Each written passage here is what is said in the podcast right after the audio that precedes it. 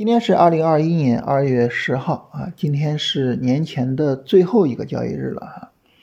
我们下一次再跟大家聊行情啊，再跟大家聊交易，就得到牛年了。所以呢，要提前祝大家新春快乐啊，提前祝大家牛年抓牛股啊，牛年行大运。那我们今天啊，这个大盘呢走的非常非常好啊，所以大盘也没啥好聊的了，是吧？这个。节前最后一周啊，最后三个交易日给了我们三根大阳线，哇，非常非常舒服啊。那这样呢，其实就是看年后市场怎么演绎了啊。我们到时候再聊。今天就是把大家这些问题回答了啊，然后我们所有人一起舒舒服服的啊，带着我们的利润啊，一起好好的过一个新春佳节。呃，有朋友问说这几个股票啊，三零零七五零。啊，这个宁德时代，嗯，然后这个走势呢，它是一个毫无疑问啊，确定无疑的上涨走势啊，而且这板块也是我跟大家一直聊的板块，但是，呃，宁德时代这一波行情我们并没有参与啊，为什么呢？因为之前这一波下跌啊，这个一月二十九号的时候，它跌破了一月十九号的低点啊，这种走势我们不是太喜欢。啊，当然它整个还是非常强哈，还是非常非常强啊！这一波拉升也非常有利啊，但是我们自己并没有参与。然后三零零六七七啊，英科医疗，英科医疗也是一个确定无疑的上涨走势啊，但是这一波调的太大，所以我们也没有参与。然后三零零八八八。啊，这走势的话还可以啊，尽管它有一些大力度的回调啊，但是从来没有破过前低啊，所以整个走势非常强。呃，这三个股票整体来说啊，趋势什么的都没问题啊，都是确定无疑的上涨走势。只不过说呢，这个回调力度上呢，可能哎，大家理解上有些不一样啊。我们一般不太喜欢做调整力度大的股票啊，你调整的力度一大了，这这这没法弄是吧？这说明有很多人在卖。它后边能不能涨，在很大程度上呢，就是具有着这个一定的运气成分了啊。我们就觉得就是把握性不是很好啊，所以这种情况下就一般是不做的啊。我们一般是不做的。然后三零零三四六能不能持有？嗯，啊，这股票不行哇，这个。呵这我肯定是没办法去买，也没办法持有的。这种持续下跌的，我肯定是不做的。宝钢股份啊，宝钢股份能不能在突破七块二前高之后，三十分钟回调跌不下去，然后去做？呃，这个我我想请大家注意一个事情啊，就是你去注意一下，你突破了日线前高之后。它还有多大的市场空间？啊，宝钢股份的前低是六块三毛五，它从六块三毛五涨到七块二，啊，这个时候是多少钱呢？是八毛五分钱，啊，将近有百分之十五。它涨了百分之十五，然后你等一个三十分钟回调，你就去做，你觉得这个合理不合理？对吧？所以就是。我我们可能会觉得，就是它如果突破日线前高了，啊，如果说行情走得好了，然后这时候就安全，这时候就怎么怎么怎么样。但是你真的好好复一下盘，你比如说你就好好复一下贵州茅台，突破前高我去买，你会发现有些时候其实也是很不舒服的，甚至很多时候都不舒服。嗯，那更别说就像宝钢这一波回调力度本身就比较大，它得涨百分之十五才能突破前高。所以就是就是我我我还是想跟家跟大家去沟通这个理念，就是不要总觉得在低位的时候不安全啊，我非得等它突破了，等它这也安全了，那也安全了，这也好了，那也好了之后我再去买。我建议大家不要这样啊，为什么？为什么呢？因为当你觉得这也安全，那也安全了，其实可能真的是不安全的时候。反过来呢？你在底部的时候，你觉得这也有问题，那也有问题，大盘也是急跌的，然后这个，呃，股票也在低位，然后怎么样，就怎么都不好。但实际上那个时候去买，它可能反倒没什么问题。所以就是还是想跟大家沟通这个理念，就是你要学会在回调、在下跌结束的时候去买，啊，这是一个。再一个呢，就是这个问题里边还有一个问题是什么呢？就是三十分钟回调跌不下去，这你理解三十分钟回调跌不下去它是个什么概念吗？一个三十分钟回调跌不下去，它只能带来一波三十分钟上涨，而一个三十分钟上涨，它有可能涨得很好。它也有可能连第二天都撑不到，啊，早晨开盘往上一个冲高，然后没有了，然后就开始下跌，到收盘你的利润就没了。大家是不是经常见到这种走势？所以一个三十分钟回调，它只能够支持一个三十分钟上涨，这个时候它基本上是没有什么太大的买入价值的，啊，这种交易我们一般叫超短线，是吧？今基本上就是今天买，明天卖，或者是后天卖。这个操作难度太大了，所以这里边有两个问题啊。第一个就是突破前高买，我觉得是有问题的；第二个，三十分钟回调买，我觉得是有问题的啊。这个我我我个人是不太愿意做这种交易的。有朋友说看一下汇川技术啊，汇川技术这个股票是一个持续上涨的股票啊，它的整个趋势什么的确定无疑啊。包括它前面回调啊，每次回调力度都比较大，但是都没有破前低啊，所以走势上是没有什么问题的。但是啊，我刚才说了，它每次回调都比较大啊，之前这种回调每次回调都比较大，所以这个时候你要让我做，我是不会做它的啊，我是不会做的。但如果说你已经买了汇川技术，并且在持有的话，那么这个走势还是没什么问题的啊，整个走势非常强啊，你要去持有它是可以去持有的。三零零幺四二能不能买？沃森生物，沃森生物呢？这个是一个弱转强的走势啊。生物医药的这个股票啊，最近很多股票走这种走势啊。那么这个时候呢，实际上你就可以去看那些医药股里边，其实有很多医药股从八月份以来的这个回调，就是在高位上横盘。大家可以复盘看一下，有很多是这样的。啊，那么实际上呢，这种股票它投资价值会更高一些啊。比如说，我们有一只做长线的股票啊，叫爱德生物。爱德生物，我们为什么选择爱德生物做长线？啊，大家可以看一下，爱德生物其实也是从八月份之后见顶啊，然后一直回调。但它跟沃森生物的对比是什么？就是爱德生物一直没有正儿八经的破位，它一直没有正儿八经的破位。啊，一直跌不下去，啊，所以呢，我们选择了爱德生物去做长线。当然，它的产品啊也非常好啊。但我我跟大家聊过，我们一般比较喜欢这种针对慢性病的这种产品啊，或者是它的这个产品具有着一种非常非常强的这个需求力的这种这这种医药股啊。所以爱德生物呢，那么我们拿着它就选择它做了这个长线啊，买了之后。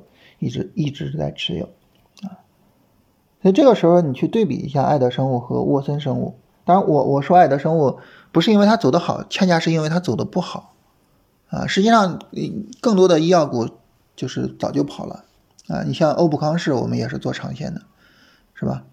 啊，那我举爱德生物，恰恰是因为它跟沃森生物差不多，都是最近才涨的，之前一直在调。但是大家对比它俩的力度，你就能感受出来啊，就是你做爱德跟做沃森实际上是不一样的，所以这是第一点，就是八月份以来的这个回调。第二点呢，就是当前这个上涨，当前这个上涨我刚才说嘛，是一个弱转强。啊，这个弱转强呢，那么它突破了这个十二月二十二号的高点，突破了之后呢，在十二月二十二号的高点附近，实际上有一个小横盘，这个地方实际上是可以做一下的。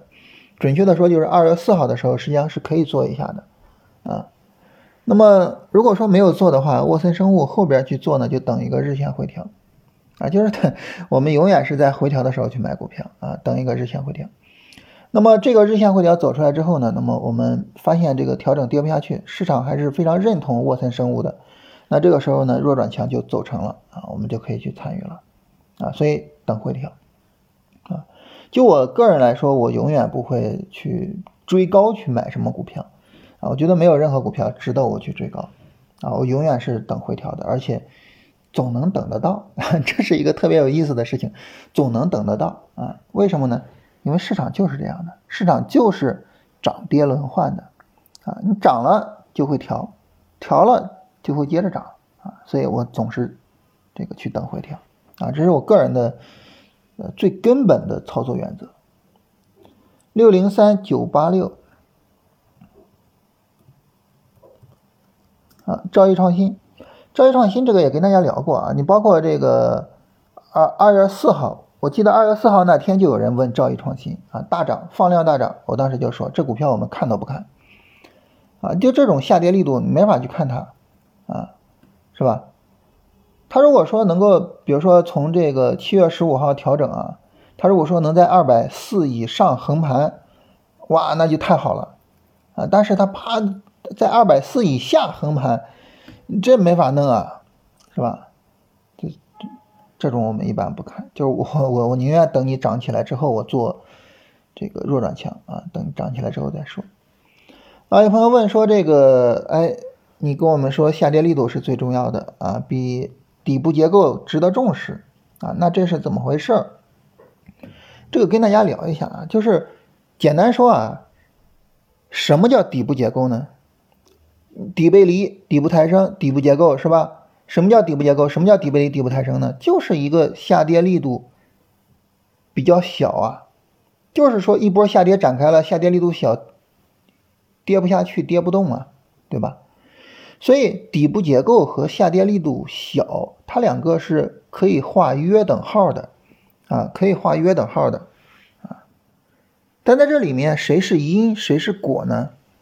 下跌力度是因啊，下跌力度是原因，因为下跌力度小，所以呢，一波下跌展开之后，它没办法跌破前低，这就是底部抬升，或者是呢，它跌破了前低，但是呢，哎，它依然是下不去，这叫底背离，是吧？所以下跌力度是原因啊，底部结构是结果啊，是表面的东西，所以这就是为什么我们更重视下跌力度啊，更重视下跌力度。那你说这个，呃，底部抬升和底背离什么情况下要用呢？啊，就是下跌力度小啊，你一看它下跌力度小，跌不下去，就可以去用它。下跌力度小怎么去呈现呢？我们昨天也说了，是吧？时间短，幅度小，速度慢啊，并且呢，成交量没有放量啊，就是下跌力度小。所以它不是说太复杂了，不是说越来越复杂，而是它越来越简单了。当我给你讲两种结构，就是底部抬升、底背离的时候，这是讲两个结构，是吧？但是我现在就跟你说，只有一个要求，就下跌下跌力度小，下跌力度小就可以买。它这只有一个条件，它是更简单了，对不对？啊，有朋友问你经常说的日线、短线回调什么意思？啊，大家可以去看一下市场行情啊，你很明显的发现呢，就市场呢，它如果说，比如说有一根阴线。它后边涨哈，往往就是一根或者两根阳线啊，然后呢就再出阴线，对不对？但是如果说呢，市场它有一个一两周的调整，哎，它的上涨呢可能就能涨一两周或者是两三周啊。如果说市场呢有一个一两个月的调整，两三个月的调整，它可能就能够涨一两个月、两三个月，就这个呀叫行情级别的对应性。那么，当我们去做日线、短线行情的时候，也就是说，我指望着我进场，然后去拿一个行情，拿个一两周的上涨的时候，那么这个时候我什么时候去买呢？我就等它一个一两周的下跌啊，因为一个一两周的下跌之后呢，会跟着一个一两周的上涨，对不对？所以我就去等它一个一两周的下跌。那么一个一两周的下跌呢，就是一个啊日线、短线回调，一周是五根 K 线。啊，两周呢是十根 K 线啊，所以一两周呢大约就是七根 K 线左右啊，七根 K 线左右的回调就叫日线、短线回调啊，大概这么一个概念。哇，你听我说话多么有逻辑是吧？多么清晰啊，我自己都很喜欢我自己。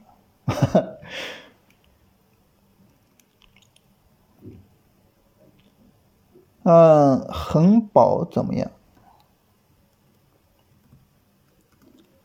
啊，这我的天，这不行啊，这不行，这没法买啊，持续下跌啊，这不行啊。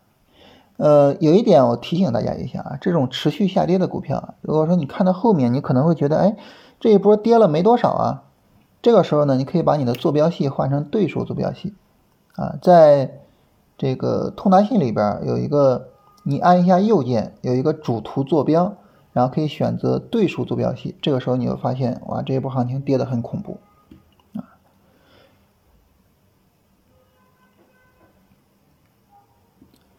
然后有朋友说，这个二月八号三十分钟五根 K 线的横盘没有一个完整结构啊，这个事儿呢，我我我我昨天还专门回复了一下哈。这呃，这位朋友的意思啊，就是说在二月八号的时候呢，这个行情走的太快了啊。二月八号之后的这个这个横盘啊，只有五根 K 线啊，很快二月九号就直接涨上去了，是吧？这个时候没有买点啊。那这个地方其实有没有买点，它并不是最重要的，为什么呢？因为你前面已经买了，对吧？啊，你在二月五号这个下跌之后，你在二月八号早晨的时候，你就应该已经买了，你等不到后面啊。实际上我们已经让了一个底台了啊，我们已经让了一个二月四号的下跌了啊，因为下跌力度还是有点大，我们已经让了一波了。你让了一波，还有必要再让一波吗？对吧？二月五号这个下跌有必要再让吗？那你再让一波，那这个时候市场就进入到上涨过程了。在上涨的时候，市场说我在上涨啊，我是不允许有充分的回调的。那你怎么办？没办法，你只能接受这件事情啊，只能够去坦然的接受这件事情，没有其他的办法。所以，所以就是还是那句话。要敢于在底部去买，敢于在下面去买。你可能会觉得这个时候比较危险，但其实并不是，这个时候可能更安全。而且呢，这还是大盘的买入啊，个股可能更早啊。我昨天回复的时候有个错别字啊，我这写的是个股可能更高，不是啊，个股可能更早啊，可能更早。所以呢，在买的时候呢，那么实际上就是这个。二月八号早晨一开盘，啊，然后直接向上突破去做买入，啊，然后潍柴动力的目标位是怎么估算的啊？这个是在二十一天跟大家聊出场啊，在出场的作业点评里面跟大家聊的啊，大家就可以去看一下那个作业点评。啊，一般的估算啊，这种东西啊，它没有准确的啊。首先跟大家明确这一点啊，呃。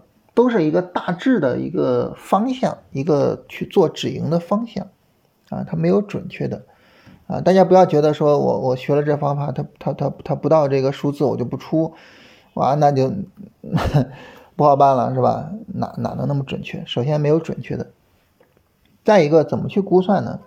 两个方面啊，一个方面呢就是大盘环境啊，大盘环境好啊，我就估的高一些；大盘环境差呢，我就估的低一些啊，这是。第一个方面，第二个方面是什么呢？第二个方面就是看行情走势啊，个股自身的走势，它自身的走势力度大啊，我就估的高一些；力度小就估的低一些啊。总体上就这样两个原则。嗯，在上涨中怎么去保持仓位啊？因为我们在上涨的时候呢，我们有可能出现什么情况呢？比如说个股走势不理想被止损了，或者是个股走势不理想被平保了，或者是个股走势很理想我止盈了，是吧？这都是有可能的。啊，那这种情况下呢，那么我怎么去保持仓位呢？很简单，就是我们反复强调的，大盘定仓位，个股定操作。就这个时候，具体的这个仓位处理啊，已经和大盘没有关系了。啊，只要你针对大盘整体的这一波下跌，你已经决定了，你已经定了一个数字，说我要拿几成几成的仓位啊。当然我定的是四成啊，大家呢，我看着有定七成的，我看着还有满仓的，是吧？啊，那这个我们就不说了啊，就是每个人都有自己的情况啊。那么你把这个定好了之后呢，你就根据个股来做啊。你个股你要出来，无论你什么原因出来，出来之后你有仓位的空余，你就可以再去进啊。当然在进的时候呢，大盘有一个回调是最好的啊，因为大盘一个回调之后就会紧跟着一个上涨，这个时候呢，你能让大盘给你抬轿子啊，就比较安全啊。所以。就是在做这个仓位配置的时候，不用太去考虑大盘啊，除非是什么呢？除非是大盘有短线见顶的信号，这个时候你说我为了规避一下风险啊，我现在只出不进了啊，我止盈，但是不再做进场了啊，除非是这样。所以呢，就是个股跟大盘的结合哈，嗯，你要注意什么呢？你要注意就是尊重大盘啊，尊重大盘告诉你的市场信息啊，但是另外一方面呢，你也要注意去尊重个股，去跟着这个个股的走势做具体的操作啊，而不是盲目的去盯大盘，它两个结合。啊，所以我们当时跟大家一个口诀嘛，就是大盘定仓位，个股定操作，啊，就是这么来的。好，这是大家所有的问题啊，我们就跟大家聊完了啊。我们在这一年里面的所有的工作啊，也就都做完了。呃，在这一年里面呢，我们其实前面就是一直呃停了这个自媒体的工作啊。到七月份的时候呢，这个呃当时大家。被那个大跌给套牢嘛，然后，呃，芯片股大跌啊，所以当时我们跟这个，呃，就是喜马拉雅的朋友就聊，说我们要不然跟大家聊一聊，是吧？聊一聊这个龙回头的这种理念啊。你比如说你芯片股大跌，你就不要再去做芯片了啊。当时七月份那那那那大跌的时候，你能够看到像军工啊，像酒，整个走的都非常好啊，食品饮料是吧？那你这个时候你就可以去做军工啊，去做酒啊，去做食品饮料啊。你为什么要去做这个持续的去做芯片呢？是吧？呃，不要不要觉得上一波我芯片挣钱了，我就持续的去做它，不是尊重客观的市场事实。所以当时呢，我们在聊这个龙回头啊。那么，那你要做这个龙回头的专辑啊，为了让更多的人看到这个专辑呢，我们就跟大家啊又重新开始聊这个。金研股市这个免费的专辑啊，所以这是我们今年后来又开了这个专辑的原因。而我觉得，就是这半年以来啊，就是又开这个专辑开了有半年了吧？这半年以来，我自己也获得了很大的成长啊。然后呢，在这半年中也结识了很多新的朋友啊，感觉非常有意思啊。这个我也觉得，这半年开啊，又重新开这个专辑，开的非常的有意义。啊，很感谢在这半年之中有大家的陪伴啊，也觉得非常幸运啊。这个一个偶然的机会啊，跟大家聊龙回头，又跟大家重新的去聊行情、聊操作啊。因为我们中间节目停了挺长时间的，所以有些时候真的是觉得哈，我们可能每一个人在生活中啊，都觉得我们的性格可能哎不太适合跟别人交往。啊，不太适合去处理人际关系，然后呢，我们沉浸到了交易之中。但是呢，我们到了交易中，我们可能反过来发现，当我遇到了这些跟我有缘分啊，我昨天聊这个，我们都是有缘分的人，是吧？当我们遇到了跟我们有缘分，当我们遇到了能够听得懂我们的语言，能够知道我们在说什么，能够去聊到一起的人的时候，我们才发现。原来真的人与人之间的沟通是人的本能，是人最基础的需要。人毕竟是一种社会性的动物，我们需要我们不同的人在同一种理念下汇聚起来，大家一起去交流。啊，这个过程会让我们每一个人得到一种心灵上的满足感。所以非常非常幸运遇到大家，非常非常感谢遇到大家。啊，希望在新的一年里面，啊，我们还能够这样去交流，我们还能够这样一起去进步，啊，我们还能够一起去，让我们感受，让我们体会，让我们能够不断的啊得到啊我们在这个交流之中啊所蕴藏的这种幸福感和满足感啊，我觉得这是非常有意义的事情。啊，这也是一个我愿意持续去做下去的事情。